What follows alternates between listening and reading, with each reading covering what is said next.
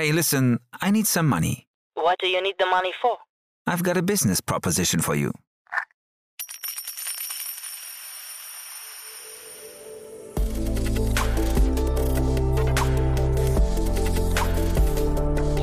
Startup Insider Daily.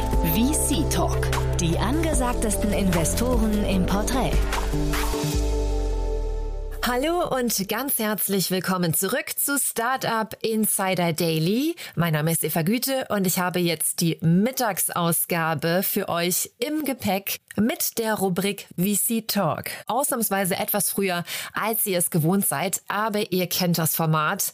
Die namenhaftesten VC-Investoren sind im Porträt. Und das ist heute Dr. Alex von Frankenberg, Geschäftsführer des Hightech Gründerfonds. Er ist ein absoluter Experte für die Venture Capital Szene in Deutschland.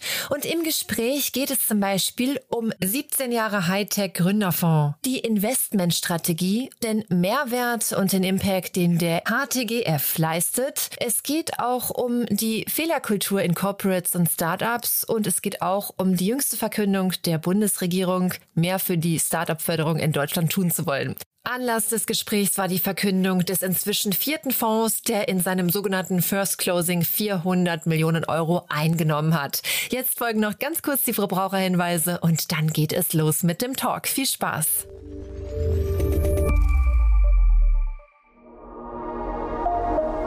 Werbung.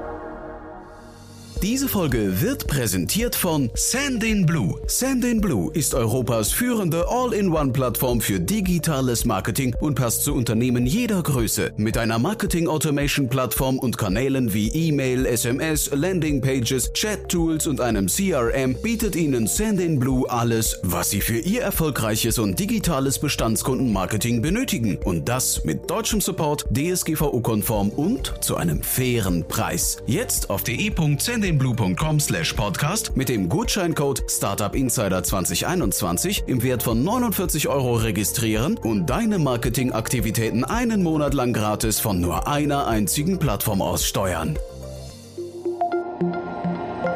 Das war die Werbung. Und jetzt geht es weiter mit Startup Insider Daily. Interview. Ja, ich freue mich sehr. Heute ein, ich weiß gar nicht, ob man sagen darf, Koryphäe oder Urgestein oder auf jeden Fall einen der, der wichtigsten Menschen in der deutschen VC-Szene wahrscheinlich. Alex von Frankenberg ist hier Geschäftsführer von der, vom Hightech Gründerfonds. Hallo Alex. Hi, also ich muss mal gleich korrigieren. Ich bin äh, gar nicht wichtig, weil wichtig ist, und das meine ich jetzt wirklich äh, ernst und ehrlich, ist das Team, Mhm. weil ich mache nicht äh, 40 Deals im Jahr, sondern das macht das Team. Genau, aber ihr seid, also mit wichtig meine ich auch vor allem, ihr seid wahrscheinlich die fleißigsten. Ne? So, wir können ja gleich ein bisschen drü- drüber über das Team und über den, über den Output oder die, die Geschwindigkeit, die Frequenz sprechen. Aber vielleicht fangen wir mal kurz damit an, dass du mal generell sagst, wer der Hightech Gründerfonds ist, äh, für den, oder für, für diejenigen, die euch noch nicht kennen. Genau, der Hightech Gründerfonds in der Tat ist das Urgestein der Seed-Finanzierung in Deutschland, insbesondere für Hightech und hochinnovative Unternehmen. Uns gibt es seit 2005. Wir werden jetzt in Kürze 17 Jahre alt. Irre. Bald volljährig. Und wir sind ganz fleißig in der Tat. Unser Ziel ist pro Jahr 40 Unternehmen zu finanzieren in der Seed-Phase. Und das haben wir auch geschafft. Wir stehen jetzt eben bei 680, also sogar ein bisschen mehr als die 40. Und wir haben es nicht nur geschafft, viel zu finanzieren, sondern auch viel zu verkaufen. Und zwar am Ende so zu verkaufen, dass wir Geld verdienen für die Investoren. Mhm. Und das, und das ist vielleicht jetzt der, schon die Ankündigung auf das, was wir gleich besprechen, das scheint ja zumindest so gut anzukommen bei den Investoren, dass ihr einen neuen Fonds ins Leben gerufen habt. Über den sprechen wir gleich, denn der, da gibt's große Neuigkeiten heute. Aber ich würde sagen, wir tasten uns langsam ran. Ähm, lass uns mal vielleicht über die Themenschwerpunkte sprechen. Du sagst gerade 40 Investments pro Jahr. Ähm, was sind denn das für Unternehmen? Also du hast gesagt Seed, aber in welchen Segmenten? Genau, der Fokus ist Seed und inhaltlich sind wir in Summe nicht fokussiert. Die Investment Manager und Teams sind fokussiert. Wir unterscheiden drei grobe Bereiche. Einmal Industrial Tech. Das ist alles, was mit Hardware zu tun hat. äh, Also Masch Maschinenbau, Robotik, Sensorik, Energiethemen, aber auch industrielle Software und ESG-Themen. Also Cleantech hieß es früher, heute äh, heißt ESG, eben mit Hardwarebezug. Ähm, und der zweite große Bereich ist Life Science und Chemie, Life Science, Biotechnologie, Medikamente gegen Krebs, gegen Alzheimer, gegen Hepatitis, aber auch Medizintechnik, medizinische Geräte und Chem- Chemie, Material Science. Und der dritte große Bereich ist alles rund um Digital Tech Software, Äh, also von AI und IT-Security, äh, Datenbanken, Softwareentwicklungstools, natürlich auch Blockchain, Fintech, alles, was mit Software zu tun hat. Also kann man quasi sagen, du bist jetzt seit 17 Jahren dabei, hast jetzt drei Kinder großgezogen. Welche, welches magst du denn am liebsten? also ähm, man liebt ja seine Kinder immer gleich. Selbstverständlich, ja. Und jedes hat ja seine unterschiedlichen Schwerpunkte. Und der Fonds 1, der ist ja jetzt 17 Jahre alt, so wie wir, klar. Und den haben wir jetzt zum Jahresende, beziehungsweise ein paar wenigen Wochen, zu knapp 150 Prozent Cash zurückgezahlt. Also nicht nur Werte, sondern wirklich das Geld so zack zugegeben. Und das ist natürlich schon ein tolles, ähm, tolles Gefühl, ein tolles Ergebnis. Und äh, die anderen beiden Fonds, die performen besser. Also der Zweier besser als der Einer und der Dreier besser als der Zweier. Und äh, wie das so ist, man lernt dazu und äh, hat bisher zu einer Performance-Steigerung geführt. Da haben wir natürlich noch nicht so viel zurückgezahlt. Aber mhm. die, die Erwartung ist natürlich, dass wir da sogar noch mehr zurückzahlen werden. Mhm. Jetzt hast du natürlich über die Fonds gesprochen, das hatte ich gar nicht gemeint. Das finde ich aber trotzdem cool, dass wir über die Performance von den äh, Fonds schon gesprochen haben. Ich also hatte jetzt die, drei, drei Bereiche. Genau, ich hatte jetzt die drei Bereiche gemeint und wollte wissen, wo da deine Leidenschaft liegt. Oh, also ich hatte ja ganz, ganz lange verantwortet den Industrial Tech und Software Bereich und seit unserem, unserer Rochade in der Geschäftsführung habe ich äh, Life Science und, ähm, und Software. Und jeder Bereich hat was. Der Industrial Tech Bereich, das ist sozusagen die deutsche Heimat, die deutsche Kernkompetenz. Ganz viele, auch unserer Fondsinvestoren, kommen aus dem Bereich. Die Hidden Champions, die produzieren immer irgendwas. Und von daher ist der Industrial Tech Bereich so ein bisschen der Bereich, der sozusagen am deutschesten ist. Der Life Science Bereich ist natürlich auch mega spannend. Wir haben es gesehen in, in, in der Corona-Zeit. Äh, ohne Life Science wäre die Krise viel, viel schlimmer geworden, weil wir keine Impfung bekommen hätten.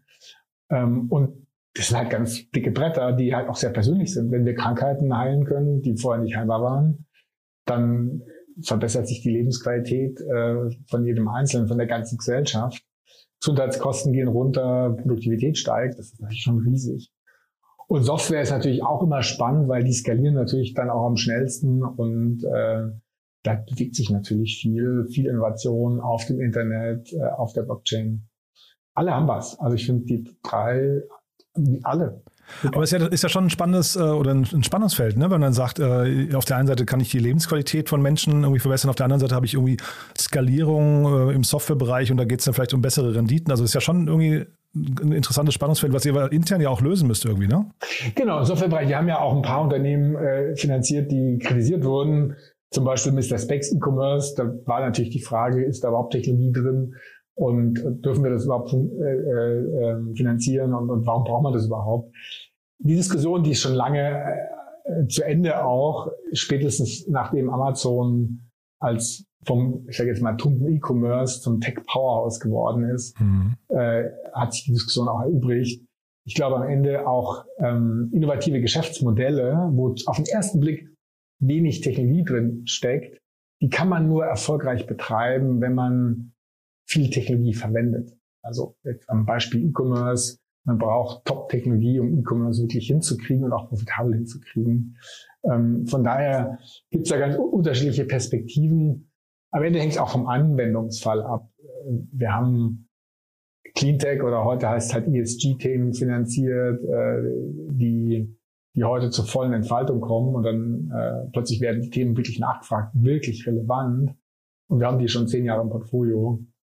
Und so geht's mit vielen Themen. Wir sind halt vorne dran. Wir sind ganz am Anfang, finanzieren Themen, die auf den ersten Blick neu, also neu und aber auch noch nicht so richtig relevant sind. Und dann zack, zehn Jahre später treffen sie voll den, den, den Markt. Mhm.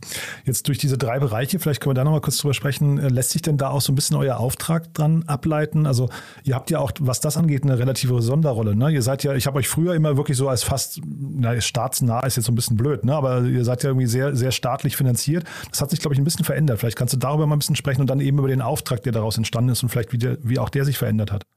Ganz klar, am Anfang waren wir das Förderprogramm. Der Staat hat gesagt, da gibt es Handlungsbedarf und wir setzen den Haltekundenfonds, Förderprogramm auf. Und die Industrie hat halt mitgemacht aus Vaterlandsliebe, wurde, weil sie gefragt wurde, im ersten Fonds. Und was sie eben gezeigt haben, dass wir uns wir mal, anders verhalten als jetzt ein typisches Förderprogramm, sondern dass wir eben ein sehr aktiver, wertstiftender Investor, Gesellschafter bei, bei Startups geworden sind und uns sehr, sehr stark zu einem äh, Investor äh, entwickelt haben, der nicht anders arbeitet als ein 100% privater Investor. Gleichzeitig haben wir gezeigt, und der Punkt ist, glaube ich, sehr wichtig, auch erst nach ein paar Jahren transparent wurden, dass wir erheblichen Mehrwert stiften für unsere privaten Fondsinvestoren. Äh, dass eben aus Zugang zur Technologie, zum Dealflow, zu neuen Geschäftsmodellen, Kooperationsmöglichkeiten und Co-Investmentmöglichkeiten erheblichen Mehrwert nicht nur fürs Portfolio, sondern eben auch für die großen, mittelgroßen, auch kleinere ähm, äh, äh, privaten Investoren liefern. Und dieser Impact, ja, wir machen die, ähm, die Fondsinvestoren wettbewerbsfähiger, der war nicht intendiert am Anfang und den haben wir auch am Anfang gar nicht gesehen. Der hat sich eben über die Zeit entwickelt. Mhm. Wenn, wenn du jetzt mal, du hast ja einen sehr, sehr guten Überblick wahrscheinlich über die deutsche und europäische Landschaft. Ne? Kann man die benchmarken? Du hast ja gerade gesagt, äh, Unternehmen sind dann erfolgreich, wenn sie viel Technologie verwenden. Aber kann man sagen, wo stehen wir denn technologisch bei, in der Startup-Welt im internationalen Vergleich?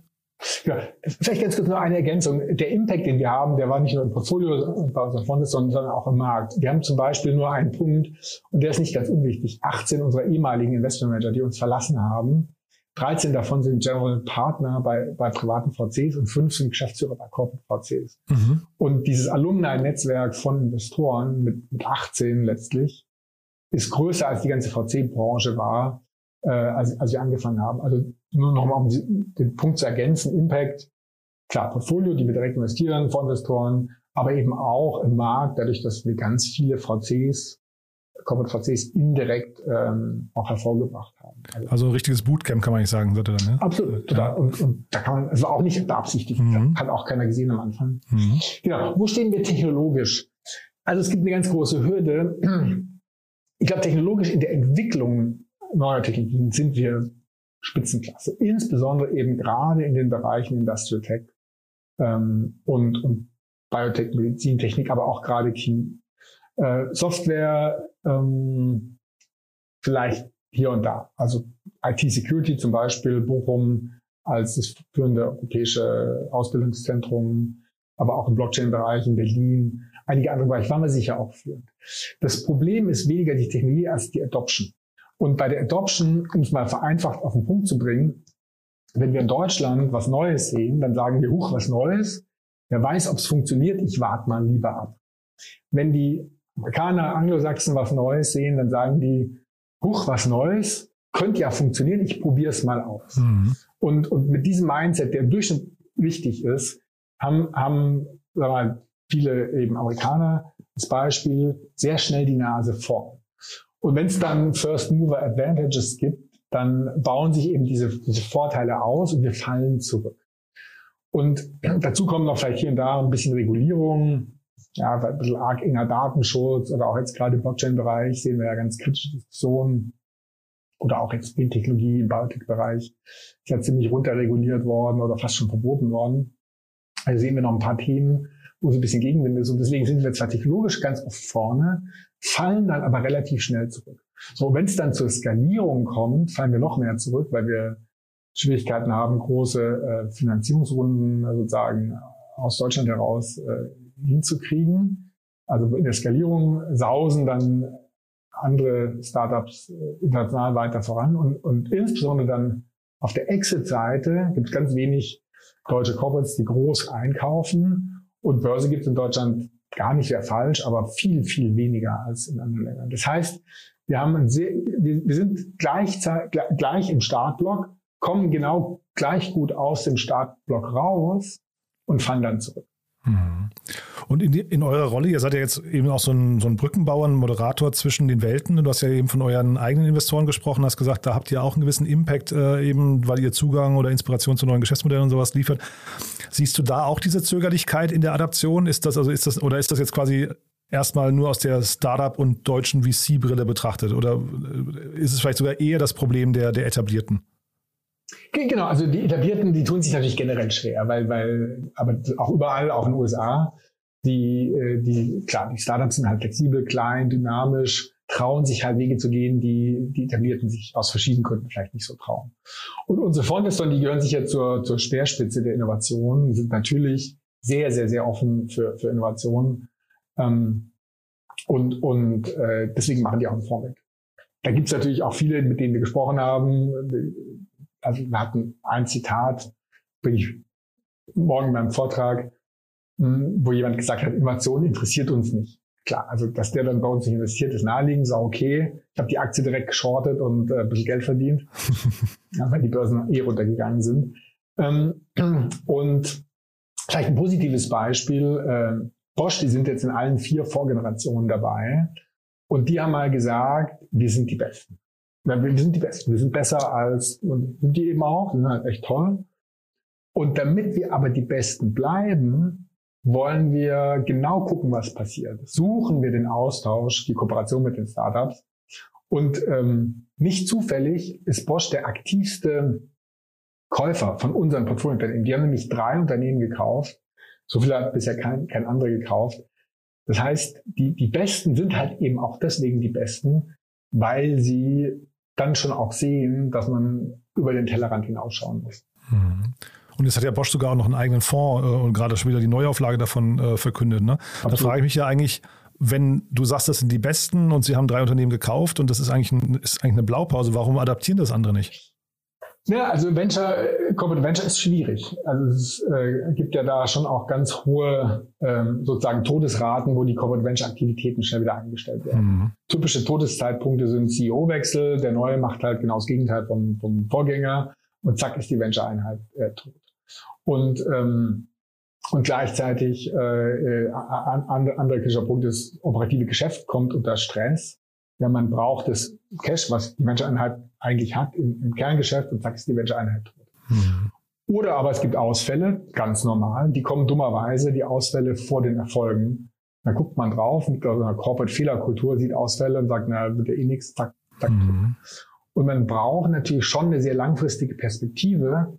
Und das äh, zeigt sich auch in der Struktur unserer Fondsinvestoren. Äh, das sind nämlich äh, äh, zu weit über die Hälfte äh, sozusagen, also Familienunternehmen, Hidden Champions, Unternehmen, die eben nicht quartalsgetaktet über die Börse sind, davon haben wir auch ein paar, sondern die eher generationsgetaktet sind. Und mit einer langfristigen Perspektive bin ich natürlich besser in der Lage, ähm, äh, langfristig äh, sich entfaltende Innovationen zu finanzieren, zu unterstützen. Hm. Ja, finde ich, finde ich spannend. Also diese Fehlerkultur in Corporates hört man ja immer wieder, dass das irgendwie, dass die mit dem Startup-Mindset, wo ja, sagen wir, wahrscheinlich die Hälfte ungefähr oder ein Drittel äh, die, die ersten zwei Jahre nicht, nicht äh, erlebt, ja, ähm, dass das nicht einhergeht. Ne? Zeitgleich, man wünscht sich ja immer, dass dann mehr Innovation irgendwie oder mehr, man redet immer vom Startup-Mindset, dass das irgendwie mehr in die Unternehmen dann reingespült wird. Da tragt ihr eine Rolle dazu, äh, tragt dazu bei, aber wie kriegt man das generell hin? Weil das ist ja eigentlich ein, ein Standortproblem insgesamt, oder? Ich glaube, ein, ein Thema ist Vorbild. Also man guckt einfach, was macht der, der Nachbar, der Nächste und sieht, das klappt einigermaßen und dann kann man es auch, auch, auch nachmachen. Mhm. Und, und das sehen wir auch im Markt. Also nicht nur bei uns, sondern generell im Markt. Äh, als wir anfingen, gab es vielleicht eine Handvoll von Corporate Ventures und jetzt gibt es eigentlich nicht viele, viele, also mhm. vielleicht 50 oder so, ähm, die das machen. Ähm, und ich glaube, in Summe sehen wir auf vielen Ebenen, also bei Corporate Venture, bei klassisch VC, aber auch bei äh, Business Angel, sehen wir einen super, super steilen Aufwärtstrend. Also ich wäre da sehr, sehr positiv. Dass da noch mehr Potenzial ist, klar, auf jeden Fall. Corporate Venture ist auch nicht das Allheilmittel. Natürlich brauche ich eine interne R&D und, und äh, muss, muss äh, sozusagen äh, mein, mein Kerngeschäft gut betreiben, dass es eben auch profitabel bleibt und, und weiter wächst und so weiter. Aber eben, ich sage immer, Venture, Corporate Venture ist eben das Salz in der Suppe. Darf nicht versalzen werden, aber ohne das ist vielleicht ein bisschen fad. Hm. Naja, und ich glaube, es ist, also ich hatte hier auch schon ein paar im Podcast, ich möchte jetzt nicht Namen nicht nennen, da hat man so durchgehört, dass, ähm, dass dann schon noch eine gewisse, äh, weiß nicht, Kluft zwischen den Startups, die ein, wo investiert wird, und den, den R&D-Abteilungen oder auch den Innovationsmanagement-Abteilungen oder sowas dann herrscht. Also dass da der Austausch gar nicht so gepflegt wird, wie man das eigentlich erwarten würde, weil man investiert ja jetzt nicht, also es, da gab es eben ein paar, die nur aus reinen Return-Gesichtspunkten investiert haben. Das macht aber aus meiner Sicht relativ wenig Sinn, oder? Ja, absolut. Und, und ich meine, das ist das klassische Not Invented Here-Syndrom. Das ist ja die große, große Herausforderung, gerade für eben erfolgreiche, selbstbewusste äh, Unternehmen, Großkonzerne, Impulse von außen zuzulassen. Mhm. Äh, gibt eine lustige Geschichte, will da jetzt gar keine Namen nennen. Da ging es mal über, über die Übernahme von einem jungen Startup äh, in den 90ern oder so, die dann sehr, sehr erfolgreich wurden. Und da hat da der, die Corporate R&D gesagt, naja, das kann gar nicht gut sein. Und warum? Naja, wenn es gut wäre, hätten wir es erfunden. und, und das vielleicht jetzt ein bisschen überspitzt und so, mhm. plakativ, auch schon lange her. Aber zeigt halt schon, wenn man halt sehr erfolgreich ist, denkt man halt, eben auch ein bisschen zurecht, aber eben nur ein bisschen, ja, wir sind halt hier Weltmarktführer, wir sind die Besten. Dann, dann erfinden wir es auch, wenn es gut ist. Hm. Und so tickt halt Innovation nicht, insbesondere disruptive Innovation. Die kommt halt aus allen möglichen Ecken und insbesondere eben von der Startup-Ecke. Mhm. Und zeitgleich haben wir jetzt so im Moment eine bisschen merkwürdige Phase. Ne? Die, die Börsenstimmung hat sich äh, eingetrübt. Damit verbunden haben wir jetzt irgendwie, äh, sagen wir, zumindest die späteren Runden in der Startup-Welt haben jetzt gerade ein bisschen nachgelassen. Die Bewertungen gehen runter. Wir haben die ersten Entlassungen. Nimmst du da bei euch oder vielleicht auch andernorts äh, eine gewisse Häme auch äh, wahr? Ich meine, man könnte jetzt zum Beispiel sagen, dass ein Rewe vielleicht jetzt oder ein Aldi plötzlich auf Gorillas wieder drauf gucken und sagen, naja, das konnte ja auch nicht funktionieren. Weißt du, also dass quasi sich da der Blick gewendet oder gewandelt hat und man plötzlich sagt, naja, wir haben es eigentlich schon immer gewusst? Ja, ich meine, wenn man, wenn man kritisch ist und dann klappt was nicht, dann hat man natürlich recht. Also das ist natürlich auch ein bisschen der, ganz ehrlich, das ist der falsche Mindset, komplett mhm. der falsche Mindset, weil der richtige Mindset ist, optimistisch zu sein und dann mhm. klappt was und dann profitiere ich davon, dann nutze ich Innovation. Also weil weil Recht haben, weil was nicht klappt, das bringt einen halt überhaupt gar nicht weiter. Also wirklich so. Und natürlich, aber in der Tat nicht nachhaltig funktionierende Geschäftsmodelle, die werden jetzt eher scheitern als noch vor einem halben Jahr mhm. oder einem Jahr. Mhm. Und das kann natürlich passieren. Noch sind wir in einer Korrekturphase, die sehr gesund ist. Und da mhm. gehen Bewertungen runter, ja, aber nicht auf ein Niveau, wie wir es nach 2000 gesehen haben, wo die Bewertungen einfach wirklich zu niedrig waren. Mhm. Und wenn Leute entlassen werden, ist natürlich ganz blöd und so für alle Beteiligten und super unangenehm. Was wäre positiv daran, wenn man was finden wollen würde? Naja, also es fehlen ja an vielen, vielen Stellen Ressourcen, Leute, Experten, IT-Leute, Vertriebleute, alle möglichen. Und wenn da mal ein Unternehmen welche entlässt, dann werden die ganz, ganz schnell aufgesaugt von, von anderen Unternehmen und, und helfen dann sozusagen anderen Startups noch erfolgreich zu werden. Also noch sind wir da in einer guten Phase, aber es lässt sich leicht vorstellen mit Gasembargo und brutalen Zinserhöhungen und fortgesetzten Börsencrashs, dass es natürlich schlimmer werden kann. Mhm. Und vielleicht mal äh, den, Börsencrash noch oder zumindest äh, sagen wir, die, die äh, eingetrübte Stimmung. Macht dir das Sorgen? Weil wir haben ja hier, wir beide haben zum letzten Mal gesprochen vor dem Börsengang von oder nach dem Börsengang von Mr. Specs. Ähm, jetzt ist das nur eins von vielen, die an der Börse nicht so performt haben, wie man sich das gewünscht hat. Ne? Ein Auto 1 oder ein About You und sowas, äh, die ganzen IPOs im letzten Jahr waren irgendwie rückblickend dann irgendwie kein Erfolg. Ähm, Macht dir sowas Sorgen? Mr. Specs tut total weh. Also ähm, wir, wir sind bei 25 raus, jetzt stehen sie bei 5, 80 Prozent Verlust. Mhm. So tut äh, A, haben wir die mitten in der Finanzkrise im Dezember 2008 finanziert und die haben sich super entwickelt und ich habe jetzt gar keine Insider-Details mhm. mehr. Nur so ganz grob, der Börsenwert aktuell, der liegt nicht weit über dem Cashbestand. Ja, so mhm. grob halt. Details habe ich nicht, muss man nachschauen. Ähm, ich persönlich würde jetzt eher formulieren, dass die unterbewertet sind. Mhm. No, Invest no, Investment Advice. Ja. Also wir dürfen nicht kaufen, weil wir selber noch investiert sind, also mhm. privat kaufen. Wenn ich privat kaufen dürfte, dann würde ich wahrscheinlich kaufen. So, ähm, deswegen ist das natürlich auch wieder eine Chance. Ja? Die Dinge können eben auch wieder hochgehen. Äh, das Management ist total stabil seit äh, wie lange? 14 Jahre jetzt. Mhm. Kann wieder hochgehen. Aber ja, natürlich Bewertungen, die zu hoch gehypt wurden, ohne Substanz, die korrigieren, gehen halt runter. Mm, ich meine, nochmal ein letzter Satz, äh, hier in diesen Down-Phasen, also nach der, zwischen den Ölkrisen ist irgendwie Microsoft äh, gegründet, gegründet worden. Facebook ist kurz nach der Dotcom-Bubble. Tiefpunkt war im März. 2003. Äh, Facebook ist im Februar 2004 gegründet. In der ganzen Finanzkrise, Sharing Economy, Airbnb und Uber und so Dinge sind da gegründet worden. Also es ist auch eine gute Zeit zum Gründen, weil die, die, die guten Konzepte, die harten Gründerinnen und Gründer, die, die setzen sich jetzt durch, die überleben. Daher mhm. hat es auch positive Seiten. Mhm. Und lassen wir mal genau über die positiven Seiten ein bisschen sprechen, über euch. Jetzt, äh, wir haben jetzt, wir, wir, wollen ja so ein bisschen auch nochmal durchleuchten, bevor wir über euren neuen Fonds gleich sprechen, wie ihr so aufgestellt seid. Jetzt hast du vorhin schon gesagt, Rochade in der Geschäftsführung gab es bei euch. Ihr habt ein relativ großes Team, ne? Wir haben ein großes Team, genau. Wir sind 75 Festangestellte, Fulltime FD sind irgendwie so 68, ein paar arbeiten Teilzeit, sind immer auch welche in Elternzeit, Mutterschutz und so. Wir haben im Jahr fünf, sechs Babys im Team und, und dann auch eine gewisse äh, Auszeit von Kollegen und Kolleginnen, also vor allen Dingen auch Kollegen. Und das passt alles. Großes Team, da kommen noch mal 25 Studenten dazu und genau äh, mein langjähriger Geschäftsführungskollege, der Michael, der ja von der KW kam, der hat den Schritt sozusagen gemacht in die Selbstständigkeit und, ähm, und hat seinen eigenen Fonds geraced, äh, Nachhaltigkeit, mhm. äh, 300 Millionen, Riesending, mhm. super klasse. War auch schon hier im Podcast, ja, super. Ja, ganz mhm. klasse. So, und nachgerückt ist der Guido, der unser CFO war und jetzt äh, eben aber auch äh, Investmentbereich übernommen hat. Und, ähm, und, äh, und da haben wir also uns ein bisschen durchsortiert.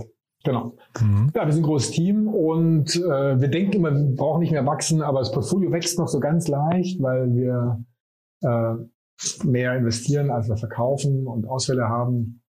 Aber so richtig, richtig groß wollen wir nicht mehr werden. Wir sind schon groß. Wie groß ist euer Portfolio, wenn ich fragen darf? Aktuell haben wir 315 aktiven Bestand. Wahnsinn. Und behält man da noch den Überblick oder ist das schon ein, äh, ein, ein, Teil des Aufteilens intern, dass man sagt, naja, man, man kann eben 300, also man, man kennt das ja von Unternehmen, ne, bis 100 Mitarbeiter, da kennt man noch jeden Namen, danach wird es schwierig. Wie ist das als, äh, als VC? Ich kenne nicht mehr jeden, also, also, weil, also von den Kollegen. Und als VC, ähm, also ich hatte, als ich noch tiefer im operativen Geschäft drin war, bis so vor ein, zwei Jahren, in den zwei Bereichen, die ich verantworte, kannte ich wirklich jedes Unternehmen, nicht nur namentlich, sondern teilweise auch wirklich tief im Detail. Mhm.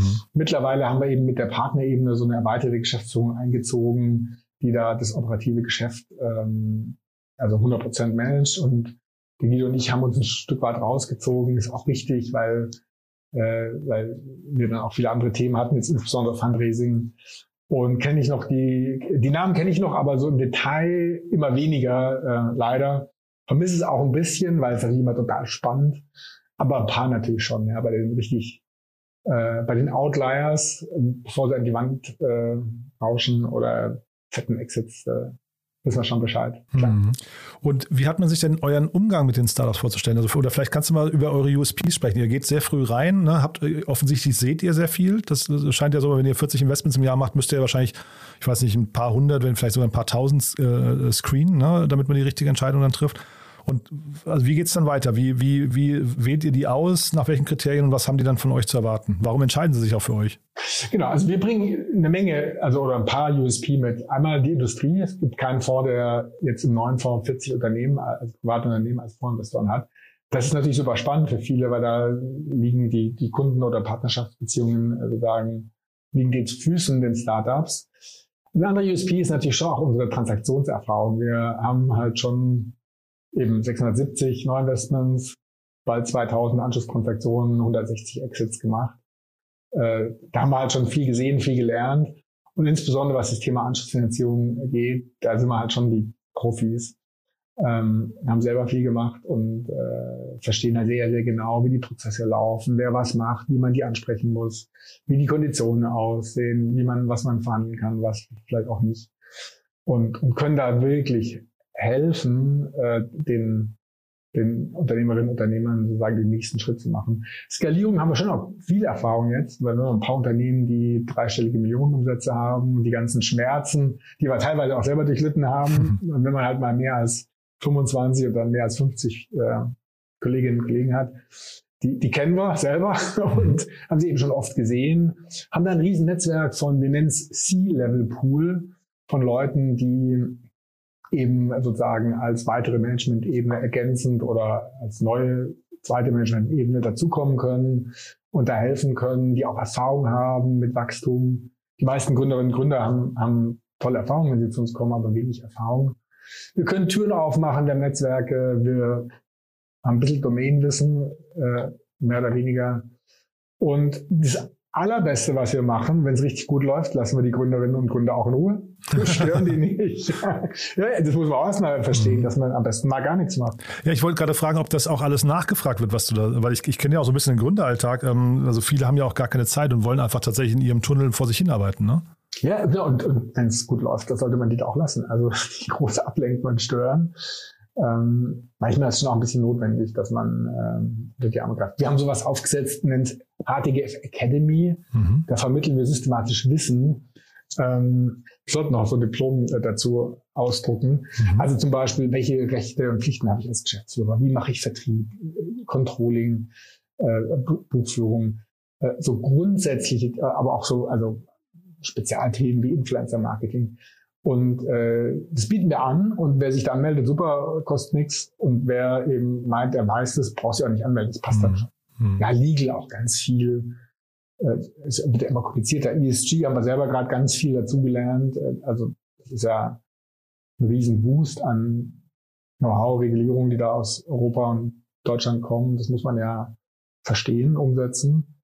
Und das geben wir eben auch gerne weiter an Portfolio. Habt ihr da äh, auch Erwartungen oder Forderungen an eure Portfoliounternehmen gestellt Richtung ESG? Das war jetzt in vielen Fällen, war das ja so ein Thema, ne? dass VCs da irgendwie gesagt haben, wir möchten, dass unsere Startups, ne? das eine Thema ist Diversity, das andere Thema ist ESG, sich da richtig aufstellen. Geht von euch auch so ein Impuls aus? Total, auf jeden Fall. Also ja. erstmal finanzieren wir keine Unternehmen, die da gar nicht reinpassen. Aha. Also wenn jemand sagt, ich habe ein neues Braunkohlekraftwerk, viel mhm. effizienter und toll, machen wir nicht. Nur als Beispiel, also mhm. gibt es Bereiche, die man halt nicht finanziert.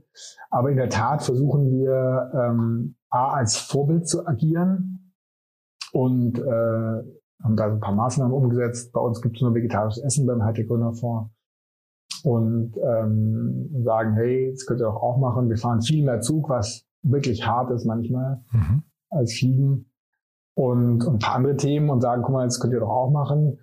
Und äh, dann und, und das verankern wir auch in den Verträgen. Also dass wir sagen, hier gibt es eben ein Regelwerk und an das müssen wir uns halten, das muss, an das müsst ihr euch auch halten. Mhm.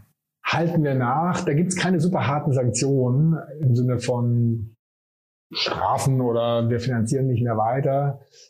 Aber es gibt eben schon klare, auch die klare Erwartung. Und da sind wir nicht die einzigen. Im Grunde alle VCs. Also alle VCs, die auch öffentliches Geld haben, und das sind fast alle, die, die müssen das auch machen. Mhm. Aber unabhängig davon wollen wir es auch, mhm. weil es einfach Sinn macht. Mhm. Du hast gerade eure Kondition oder generell über Konditionen schon mal gesprochen. Hat sich das bei euch, ja, hat sich, glaube ich, im Laufe der Zeit verändert. Ne? Am Anfang hattet ihr ja ein sehr klares Modell. Ich glaube, das mhm. ist aber mittlerweile aufgeweicht, ne? Total. Also seit dem, also ganz wichtig, wir sind seit dem dritten Fonds und jetzt auch wieder haben wir 30 Prozent, äh, sogar mehr privates Geld im Fonds. Und damit sind wir kein, beihilferechtlich kein öffentlicher Fonds mehr und damit können wir flexibel investieren. Das heißt, wir können alleine oder eben gemeinsam mit anderen auch ganz normal zu einer, zu einer Bewertung offen investieren. Dieses äh, Nachrang-Darlehensmodell, das gibt's immer noch, aber ganz, ganz viel weniger als, mhm. als in der Vergangenheit. Am Anfang war es ja nur das Modell und jetzt sind vielleicht 10, 15 Prozent. In bestimmten Fällen macht es immer noch viel Sinn. Und was aber vor allen Dingen viel einfacher geworden ist, wir hatten ja am Anfang eine ganz komplizierte Jahresregel. Die Unternehmen mussten jünger als ein Jahr sein. Da gab es irgendwie Ausnahmen und Ausnahmen von der Ausnahme. Und jetzt im V4 ist die einzige Regel jünger als drei Jahre und fertig. Aha. Dass es sieht und egal wie viel Geld jemand aufgenommen hat, Handelsregistereintrag, Erstkontakt, jünger als drei Jahre, zack, können wir finanzieren. Aha. Total easy. Ja, dann lass uns mal über den vierten Fonds sprechen. Da muss man jetzt erstmal sagen, herzlichen Glückwunsch. Ne? Also das ist ja eine tolle News, die ihr heute veröffentlicht habt. Ja, total. Am Freitag waren wir beim Notar am 10. Juni und äh, haben ähm, unser sogenanntes First Closing abgeschlossen. Und da sind wir sehr, sehr, sehr, sehr stolz drauf, weil gab schon ein bisschen Gegenwind. Corona, ist das so, ja? ja? Na klar, also Corona, äh, also, also am Ende hat sich herausgestellt, dass man äh, manchmal Vertrieb dann doch auch ganz gut äh, durch den Bildschirm machen kann. Aber was natürlich völlig verloren geht, ist die, die persönliche Beziehung, ja, dieses sich, äh, also ich meine, der Körperkontakt, die Reaktion, diese persönliche Nähe, mhm. wissen wir alle, ist schwierig. Äh, klar, Corona und dann kommt jetzt Inflation dazu und, und der Krieg und wirtschaftliche Unsicherheit und, ähm, und hier Logistikstress und so weiter. Und da sind wir super stolz und haben auch echt super mega viel Arbeit reingesteckt. Und zwar mehr oder weniger das ganze Team hat sich da engagiert. Und, und deswegen haben wir es dann tatsächlich auch hingekriegt. Ähm, und ja, hat jetzt natürlich sehr gut geklappt, aber hätte auch echt, hätte auch echt anders laufen können. Aber das heißt, die Story an sich funktioniert erstmal sehr gut. Das, das waren jetzt gerade alles Marktumfeldthemen, die du gerade als äh, Gegenwind äh, genannt hast. Aber eure, sagen wir, eure Marke und, und ähm, sagen wir, dieses Thema Frühphasen finanzieren in der, in der Breite, das ist weiterhin irgendwie, kommt gut an, ja? Genau, also der, der, der Markenkern ist ja Mehrwert für die Fondsinvestoren aus Dealflow, aus Zugang zum Portfolio, Kooperationsmöglichkeiten, Co-Investmentmöglichkeiten und eben die Nähe, Nähe zum Portfolio und der ganze Know-how, was wir damit bringen. Das ist unverändert und, und äh, da gibt es halt immer mehr Beispiele. Klar, je, je älter wir werden, desto mehr solche Beispiele für relevante Kooperationen gibt's. Was dazugekommen ist, letztlich seit äh, im Wesentlichen seit 2019, 2020, ist eine unglaublich starke wirtschaftliche Performance. Äh, also wir, wir haben eben klar gezeigt, und ich hatte es ja gerade schon erwähnt, dass wir die Fonds halt klar profitabel kriegen. Und es hilft natürlich bei einer Entscheidung von einem Familienunternehmen, die da letztlich das Geld der Familie äh, ausgeben, aber auch bei Konzernen. Und es wird eben auch vor allen Dingen dadurch transparent, dass wir jetzt erstmalig vier Family Offices dabei haben. Mhm. Das Store hatten wir vorher nicht. Und die kriegt man natürlich nur, wenn man zeigen kann, dass man profitabel ist. Die wollen nicht die maximale Profitabilität unbedingt, aber die wollen schon eine adäquate Profitabilität sehen. Hm. Jetzt habe ich hier 400 Millionen Euro stehen, ja, und das ist aber euer First Closing. Es kann sogar noch mehr werden, ja? Genau, es wird ziemlich sicher noch, noch mehr. Ähm, wir haben jetzt mal die 400 kommuniziert, da, da kommen noch ein paar hinterher. Wir haben es tatsächlich physisch nicht geschafft, die, die Zeichnungsunterlagen, die jetzt durchaus komplex sind, äh, regulatorisch muss man da also KYC machen und ganz viel, also da muss man irgendwie 23 Seiten ausfüllen, ungefähr. Mhm. Ein paar haben das noch nicht richtig, äh, also noch nicht fertig gekriegt fürs First Closing. Da kommen noch ein paar hinterher. Viel mehr können da nicht kommen, weil wir können, äh, eigentlich war das Ziel wirklich 40, können wir maximal aufnehmen. Jetzt können wir dann auch vielleicht 42, 43 nehmen. Warum nicht mehr? Weil wir die eben aktiv betreuen und die Kapazitäten, die die erlauben halt nicht mehr. Das heißt, alles als ein VC können wir nicht unbegrenzt aufnehmen, sondern eben nur so um die 40. Mhm. Jetzt habe ich mich natürlich gefragt, ob äh, Robert Habecks äh, Announcement, dass jetzt die Pensionskassen investieren dürfen, ob das jetzt hier schon vom Timing her genau richtig gepasst hat. Also habt ihr da so die ersten Limited Partner aus den Pensionskassen schon dabei? Nee, aber nicht. Ähm, aber was schon auch positiv war, dass die Politik, äh, und zwar alle drei Parteien, sehr innovationsfreundlich sind, sehr positiv. Und ich hatte neulich Robert Habeck ähm, reden hören beim Wirtschaftstag der Wirtschaftsrat der CDU. Und da hat er schon sehr, sehr stark ähm, sich geäußert zu Innovation. Er hat sehr explizit gesagt, dass er Innovation als einen zentralen Lösungsbaustein sieht, zum Beispiel für die ganze Klimaproblematik. Und im Wahlkampf haben das letztlich alle Parteien gesagt. Das heißt, der politische äh, Rückenwind durch die Politik in Summe, der hilft natürlich, ganz klar. Mhm. Und jetzt hast du gerade schon gesagt, die Formel hat sich ein bisschen geändert für euch. Ne? Also die Unternehmen, ihr habt eine sehr klare äh, Formel, wie ihr investiert, äh, jünger als drei Jahre. Ähm, was war es? Äh, Erstkontakt äh, muss, muss passiert sein, ne? Und dann äh, innovatives, innovatives Thema wahrscheinlich noch, war es, glaube ich, gerade, ne? Genau, also formal wirklich jünger als drei Jahre, vom, vom Eintrag ins Handelsregister bis zum Erstkontakt und inhaltlich ganz klar Innovation. Natürlich anspruchsvolle Technologie, wir heißen ja noch Hightech, heute sagt man dazu ja Deep Tech. Den Unterschied weiß ich nicht so genau, aber eben ordentliche Technologie. Und, ähm, und aber auch, und das ist schon wichtig, sehr innovative Geschäftsmodelle. Da sind wir mhm. schon auch offen für, weil Innovation ist jetzt nicht nur technologiegetrieben, sondern eben auch gerade geschäftsmodellgetrieben. Ähm, und wie gesagt, in den Bereichen sind wir komplett breit und offen und vor allen Dingen auch offen für Neues, also Themen, die es bisher noch nicht gab. Und, und im Fonds 3 sind dazugekommen, nur um ein Beispiel zu nennen, das Thema Quantentechnologie. Mhm. Das gab es im Fonds 2 nicht. Und, und das Thema Space gab es im Fonds 2 auch nicht. Oder gerade Ende Fonds 2. Blockchain gibt es ja erst seit 2010, jetzt schon ein bisschen, aber auch relativ neu. Und es wird immer wieder neue Bereiche geben und dafür sind wir offen. Aber tatsächlich, Blockchain hatte ich jetzt bei euren Themen gar nicht gefunden, ne? Auch, auch Krypto, solche ja, Sachen. Ja? Wir haben ja, ja, ja, ja, also wir haben ja, wir haben ja 2016 schon äh, Bitwala, heute Nuri. Ach ja, okay. Also ist äh, euer Portfolio? Ja, ja, ah, ja, klar. sehr spannend, ja. Nee, ich, also äh, wenn ich sage, ich habe es nicht gefunden in der Liste, die mir rübergespielt wurde, ähm, von den von den äh, Kernthemen bei euch, da stand jetzt Blockchain nicht explizit drauf, Boah. aber auch Ah, so, ja, so also Fintech steht da und dann pass auf, Fintech steht da auch nicht drauf oder auch vor allem jetzt so Themen, die dann danach kommen, so Embedded Finance oder DeFi und sowas, ja. Äh, Die haben wir nichts, aber also es gibt, wir nennen das Portfolio-Matrix, es gibt so drei, ähm, äh, drei PowerPoint-Slides mit so ganz vielen Kreisen, Mhm. Clustern. Da stehen alle Cluster drauf, in die wir finanzieren. Und äh, also wie gesagt, wenn was nicht draufsteht, dann machen wir es trotzdem, weil gerade wenn es neu ist, dann, dann nehmen wir es halt auf. ja, total. Ja. Und, und Blockchain, ich bin da super, super bullish, Mhm. weil wir, wir schauen ja aufs Internet, das, äh, auf Value. Und es kann durchaus sein, dass äh, die die ganze Blockchain-Technologie eine ähnliche Dimension einnehmen wird wie das Internet.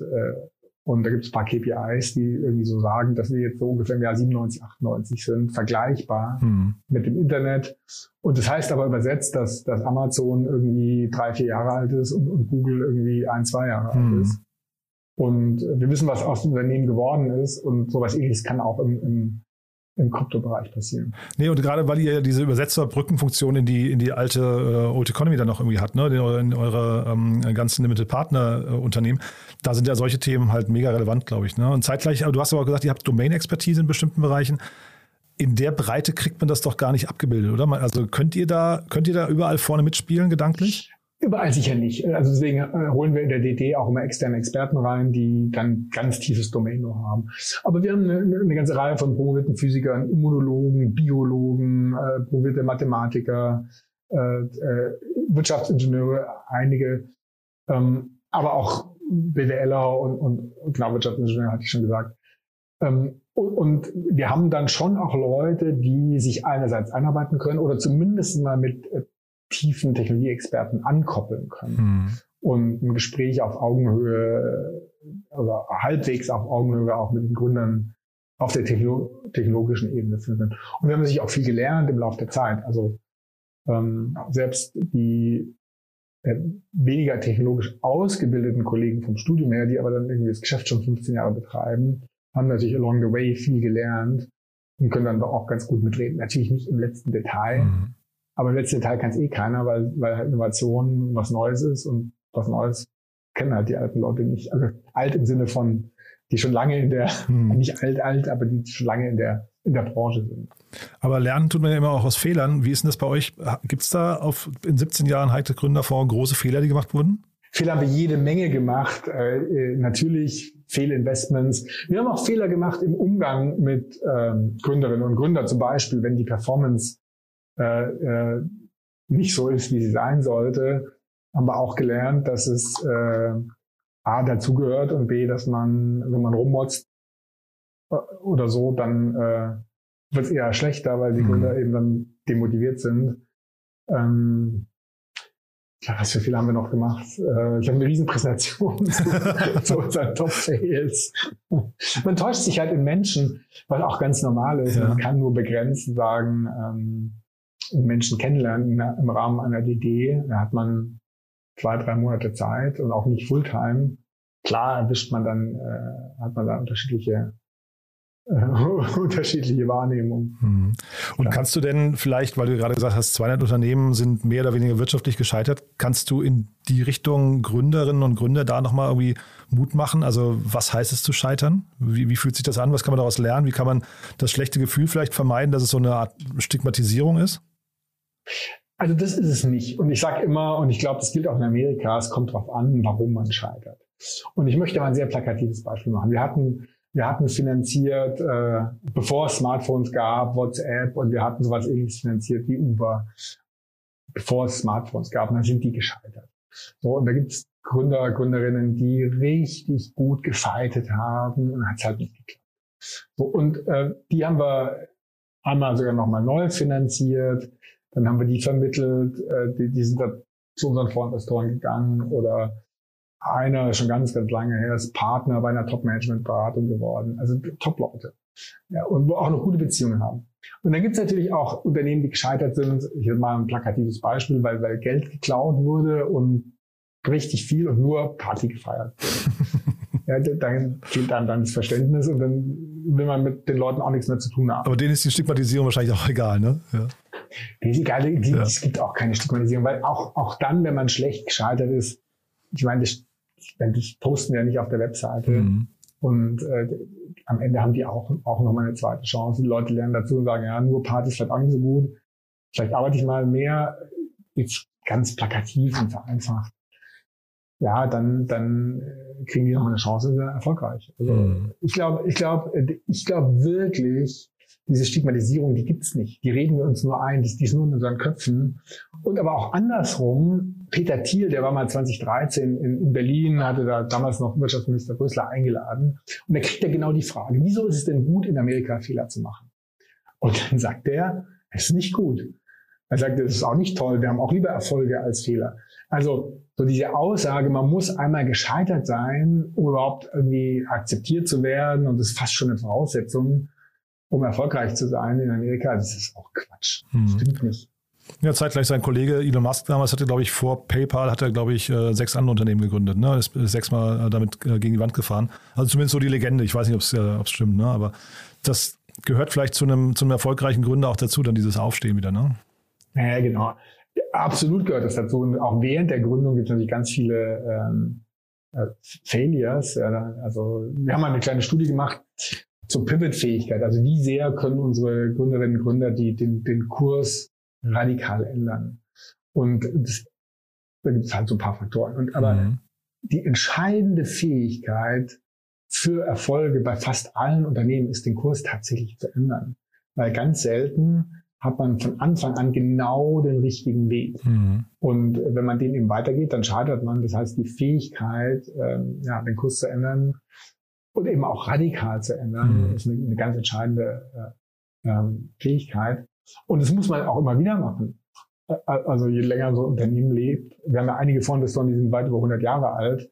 Die hatten in ihren 100 x Jahren äh, Unternehmensgeschichte ganz, ganz viele radikale Kursänderungen. Mhm. Und das ist, glaube ich, ein ganz, und dazu heißt halt, dass man, das, so eine Kursänderung passiert nur, wenn man sagt, ich bin auf dem falschen Weg. Es ist ein Fehler, jetzt weiterzumachen. Lass uns den Kurs ändern. Das heißt, insbesondere die erfolgreichen Unternehmen machen Fehler, erkennen die und ändern dann äh, sozusagen die Richtung. Hm.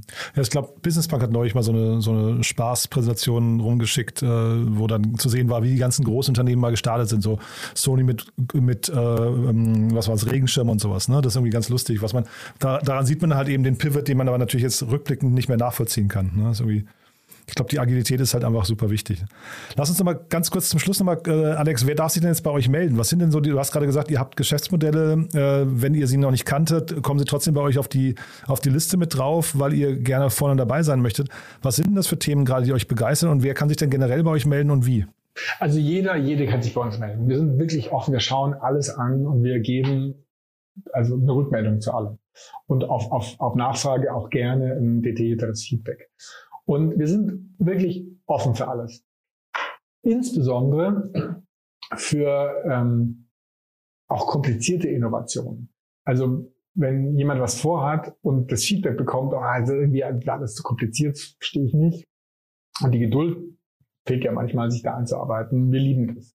Äh, gerade wenn Sachen nicht gleich verstanden werden und, und man dann sich ein bisschen reinbohren muss und dann erkennt, hui, hui, da, da, da steckt ein ganz toller Kern drin, da kann man viel mitmachen. Das finden wir spannend und das eben bei Hightech oder neu, neu, neu Deep Tech eben, eben äh, regelmäßig der Fall, weil man halt erstmal eine komplizierte Technologie ein bisschen verstehen muss. Mhm. Was wir natürlich nicht so sehr mögen, auch wenn es erfolgreich ist, sind, sind reine Copycat-Themen. Das ist in Amerika super, hier hat es noch keiner gemacht. Oder hier waren auch schon drei erfolgreich, jetzt mache ich es hier auch nochmal. Da sagt halt sagen, der, der First Mover Advantage, wenn man, wenn man halt hinterherläuft, vielleicht dann nicht so einfach erfolgreich zu sein. Mhm. Ähm, also schon eher Erfindergeist auch tatsächlich, ja? Ja, total. Da, da, da fehlt dann ja auch der Innovationsteil. Mhm. Also, weil wo ist da die Innovation, wenn es schon dreimal irgendwo erfolgreich war? Klar, das bürger vielleicht nicht so sehr. Ansonsten, ähm, naja, also alles, was große Probleme adressiert. Und große Probleme haben wir gerade genug. Mhm. Aber es ist schon so, also ihr seid ein Fonds, ihr, ihr erwartet eigentlich auch einen Exit irgendwann vermutlich. Ne? Das ist wahrscheinlich, also irgendwie muss das schon mit drin sein wahrscheinlich. Es gibt ja auch Unternehmen, die wollen vielleicht gar nicht verkaufen. Und ist es auch so, dass die, also bei anderen Fonds weiß ich, da muss eigentlich quasi jedes Investment so dieses Potenzial haben, ein Fonds-Returner zu, zu werden. Ist das bei euch auch so? Ein ganz wichtiger Punkt, bei uns nicht. Bei uns würde man nicht sehen als ein 400 Millionen Fonds, sondern eher als ähm, 20, äh, 20 Millionen Fonds, also 20 kleine Seed-Fonds. Mhm, mhm. Und so denken wir auch, wir glauben, dass ein Unternehmen das Potenzial haben muss, in so 20, 30 Millionen Bewertungen reinzuwachsen. Das ist, muss nicht so groß sein.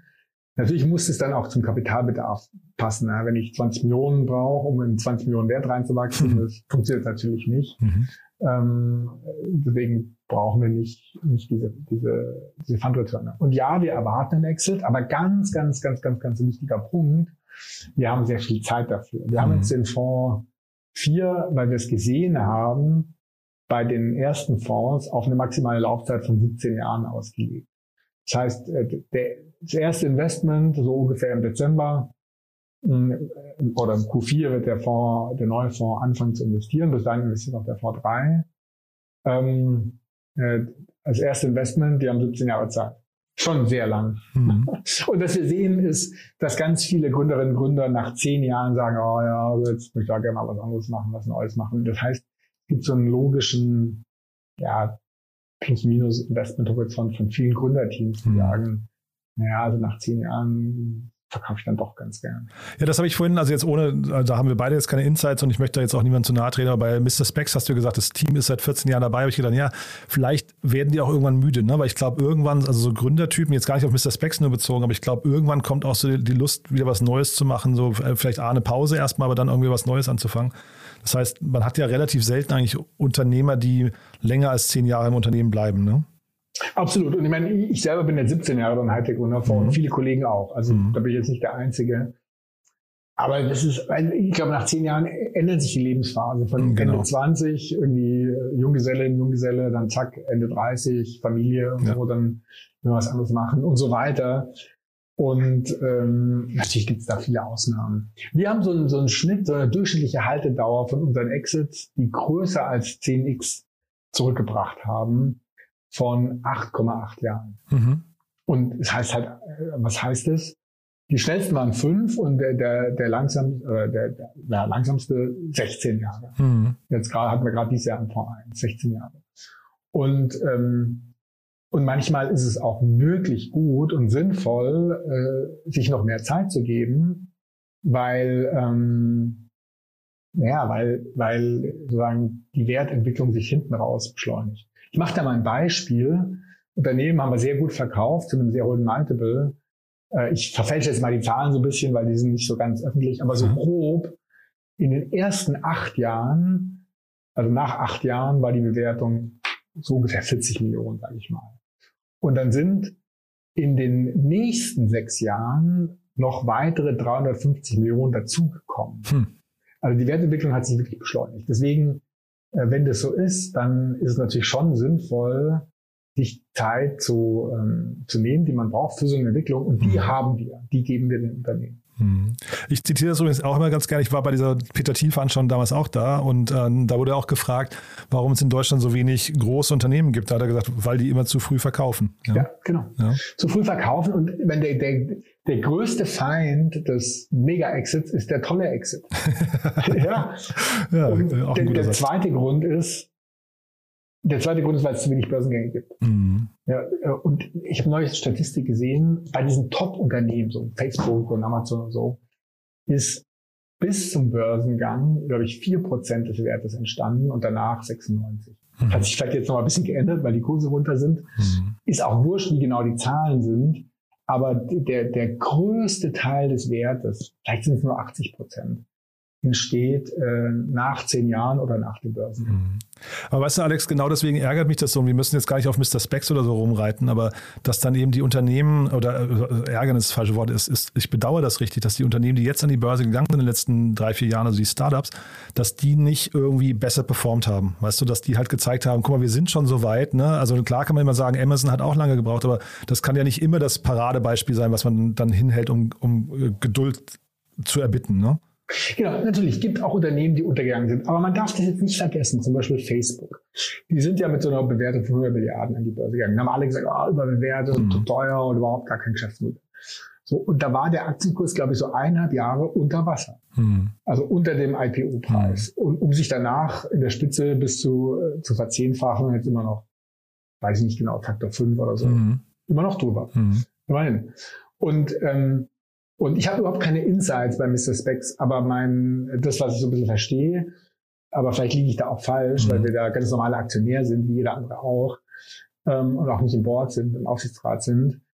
Aber mein, ähm, also ich kenne das Unternehmen halt jetzt seit schon zehn Jahren. Ich könnte mir gut vorstellen, dass der Dip jetzt natürlich sehr tief ist, aber dass die sich doch wieder gut entwickeln. Mhm. Und was ich schon sagen will ist, und das ist halt ein, ist ein Fehler, dann doch jeden Tag auf den Kurszettel zu schauen, sondern äh, so mit einer längerfristigen Perspektive kann das gut sein, dass Mr. Specs und, und Ich wollte, wie gesagt, gar nicht Mr. Specs ja, jetzt, äh, Alex, das ist jetzt nur, ja. nur stellvertretend. Wir können auch über Auto 1 oder wen auch immer, ne? Also, die, und natürlich ist die Börse insgesamt äh, sowieso jetzt gerade der, der, der Feind des kleinen Anlegers, aber mir, mir ging es eigentlich nur darum, ich hätte mir das irgendwie so gewünscht, dass so ein paar Unternehmen jetzt einfach durchgestartet werden an der Börse, wo man das Gefühl hat, wow, ne? Auch, wir können auch so ein Coinbase uns angucken oder so, ist ja völlig egal, ne? Ähm, hat ganz viel nicht richtig funktioniert, ne? Genau, hat viel nicht funktioniert. Ich meine, Amazon war in der Spitze, ich weiß jetzt nicht, was der IPO-Preis war, ich weiß nur, in der Spitze 99 waren die bei 107 und sind dann 2000, weiß nicht, zwei hm. oder so auf sieben gefallen hm. und, und jetzt bei, weiß nicht, ähm, äh, äh, entsprechend erholt irgendwie auf 2.000, 3.000 hm. Dollar wieder.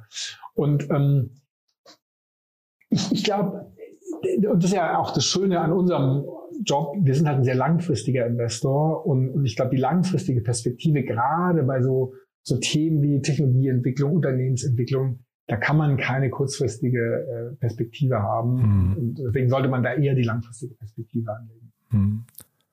Cool. Dann nehmen wir das mal als Schlusswort, Alex. Ähm, war wirklich ein ganz, ganz tolles Gespräch. Glückwunsch nochmal zu eurem, ja, wirklich famosen neuen Fonds. Bin wirklich gespannt, was da letztendlich hinter für eine Zahl drunter steht. Aber viele Millionen klingt ja irgendwie auch schon großartig.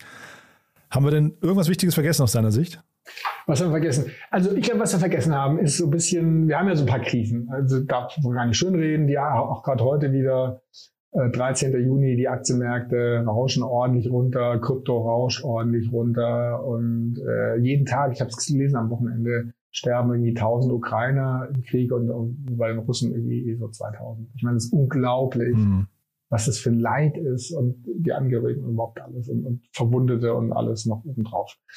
Und Inflation acht Prozent und, und so. Und ja, sollte man jetzt nicht irgendwie komplett unter Teppich reden, aber trotzdem, gerade in Krisen, wenn Dinge sich stark verändern, ergeben sich Chancen, insbesondere für Gründerinnen und Gründer. Man, man sollte wirklich, und Technologieentwicklung geht weiter. Und, und ich glaube wirklich, und da bin ich sehr davon überzeugt, auch wenn es noch weiter runtergeht, es gibt nach wie vor immer mehr und auch immer größere Chancen. Und Innovation ist der Schlüssel für die Lösung von Problemen, von Krisen und von auch ganz großen Themen wie jetzt Climate Change und so mhm. weiter. Deswegen, ähm, mein Thema ist bei allem, was einen auch mal so ein bisschen runterzieht, mhm. na, da schließe ich mich gar nicht von aus, hm.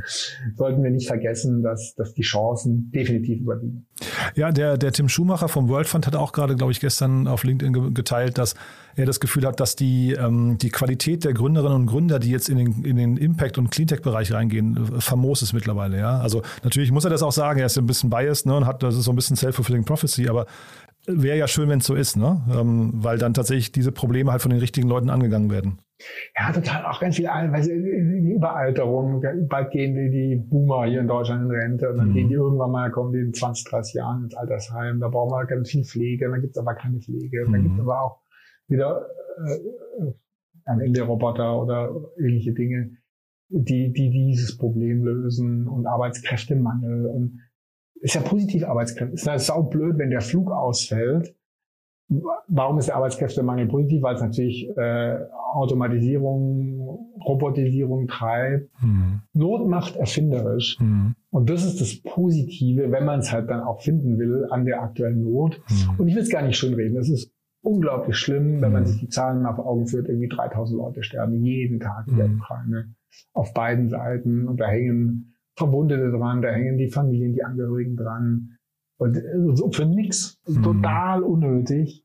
Und, und, und wie gesagt, Inflation und weiter Geld gedruckt und bla bla bla. Mhm. Ja, ist Mist und wir sollten es ernst nehmen mh, mm, und auch gar nicht schön reden, aber trotzdem die Chance darin erkennen. Mhm.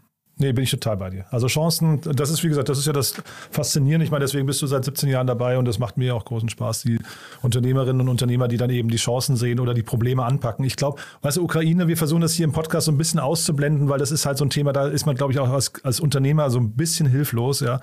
Weiß nicht, wie es dir da geht oder auch die Inflation sind ja so eher fast so nicht beeinflussbare Themen, aber ich finde sowas wie die Klimakrise zum Beispiel, das finde ich super, dass sich da so viele Leute drum kümmern. Absolut. Es gibt noch viele andere Themen. Ich meine, Gleichberechtigung von allen Bevölkerungsgruppen, äh, mhm. da gibt es auch noch viel zu tun oder mhm. auch Unterstützung äh, äh, von benachteiligten äh, Gruppen. Äh, auch überall, auch in reichen, wohlhabenden Städten und auf dem Land und Internetzugang und die ganzen Themen und dann auch in der ganzen Welt. Also drei Milliarden Menschen haben keinen Zugang zum Finanzsystem. Mhm. Also Riesenchance, aber echt ein Riesenproblem ich war jetzt in, in El Salvador im November, da müssen die Leute teilweise zwei Stunden mit dem Bus fahren, um eine Überweisung zu tätigen. Das ist schon auch irgendwie ein Thema. Und, äh, und, und eben auch ähnlich viele Leute, drei Milliarden, wenn, der, wenn das Klima sich nicht ändert, die, die leiden, dann wird dann das unbewohnbar, wo die wohnen. Schon auch ein großes Thema. Und, und ich glaube, wir sind, und das bitte nicht falsch verstehen, wir sind ähm, gesegnet mit Möglichkeiten, mhm. diese, diese wirklich zahlreichen und, und tiefgreifenden Probleme zu adressieren. Und Technologie, Innovation, Startups und natürlich die, die assoziierte Industrie, die sind da ganz wesentlich. Und deswegen kann man total happy sein, dass wir die Möglichkeit haben, da mit Geld und Expertise und Partnerschaften äh, zu helfen. Ich lasse das jetzt mal genauso als Schlusswort stehen, Alex. Das ist ein toller Impuls, finde ich, nochmal zum Schluss. Aber dieses Privileg, Privileg, das muss man wirklich jeden Tag vor Augen führen. Und dann diese großen Probleme eben einfach, ja, was ich, sich zu motivieren, diese zu lösen. Eins davon irgendwie in den Mittelpunkt zu stellen und zu sagen, dann spreche ich mit dem Heite Gründerfonds und hole mir das Geld, um das zu lösen. Absolut. Und wir sind sehr offen, vielleicht der ganz letzte Punkt. Wir, wir, sind ja, also letzter Punkt, der ist sehr wichtig. Wir sind ja, ich sage Naturtour der Scheinwiese. Das ist ja bei Jim Knopf so eine Figur. Aha. Von weit weg ist, ist der groß. Von weit weg sehen wir groß aus, 400 Millionen im Fonds. Wenn man sich uns nähert, dann sind wir klein, weil diese 400 Millionen verteilen sich auf 200 Unternehmen. Also pro Deal können wir gar nicht so viel machen. Und deswegen, unter anderem, ist es super mega wichtig, und das machen wir eben auch seit 17 Jahren, mit anderen sehr partnerschaftlich zusammenzuarbeiten. Also wir wollen nicht verstanden werden, als so jetzt sind wir hier der Riesenplatzhirsch und geht weg, sondern ganz im Gegenteil sind wir hier und äh, lassen uns überall in allen möglichen Konstellationen zusammenarbeiten. Äh, weil wir haben gelernt, ich habe gelernt, dass äh, Teamwork äh, viel, viel, viel bessere Ergebnisse hervorbringt als Einzelkämpfer. Super. Alex, du dann ganz, ganz lieben Dank, dass du da warst. Und wie gesagt, herzlichen Glückwunsch nochmal an dich und dein Team. Äh, wirklich ein toller Meilenstein. Und dann freue ich mich auf die nächsten 200 Investments bei euch. Jo, danke. Startup Insider Daily VC Talk. Die einflussreichsten Akteure der Investorenszene im Porträt. Vielen Dank an Jan Thomas und an Dr. Alex von Frankenberg, Geschäftsführer des Hightech Gründerfonds. Anlass des Gesprächs war die Verkündung des inzwischen vierten Fonds, der in seinem First Closing 400 Millionen Euro eingesammelt hat. Ich würde mich freuen, wenn ihr um 16 Uhr wieder mit dabei seid. Dann gibt es unsere Rubrik Investments und Exits. Da werden ja immer Finanzierungsrunden und Exits besprochen und zu Gast ist dieses Mal wieder Jenny Dreier, Investment Manager bei Equity Ventures. Seid dabei um 16 Uhr. Und damit endet unsere Mittagsausgabe von Startup Insider Daily. Ich wünsche euch noch einen tollen restlichen Tag und sage bis später. Macht's gut. Tschüss.